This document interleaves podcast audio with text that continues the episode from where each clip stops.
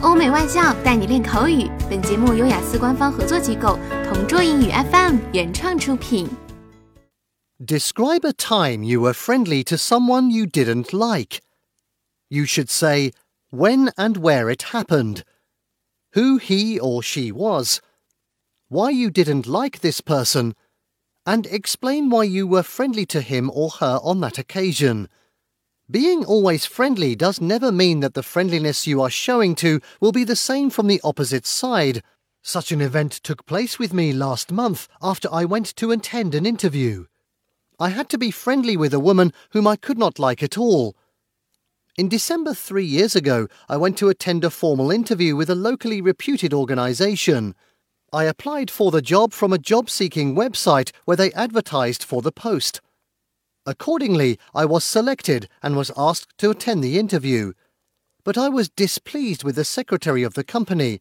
She was very arrogant in nature and hardly provided any support to the attendee applicants for the post.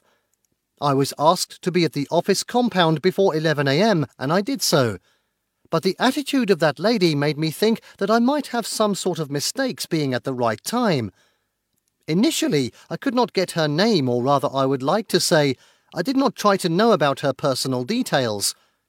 She was assigned, I assume, to welcome the applicants and show them the rooms for the written test against the post.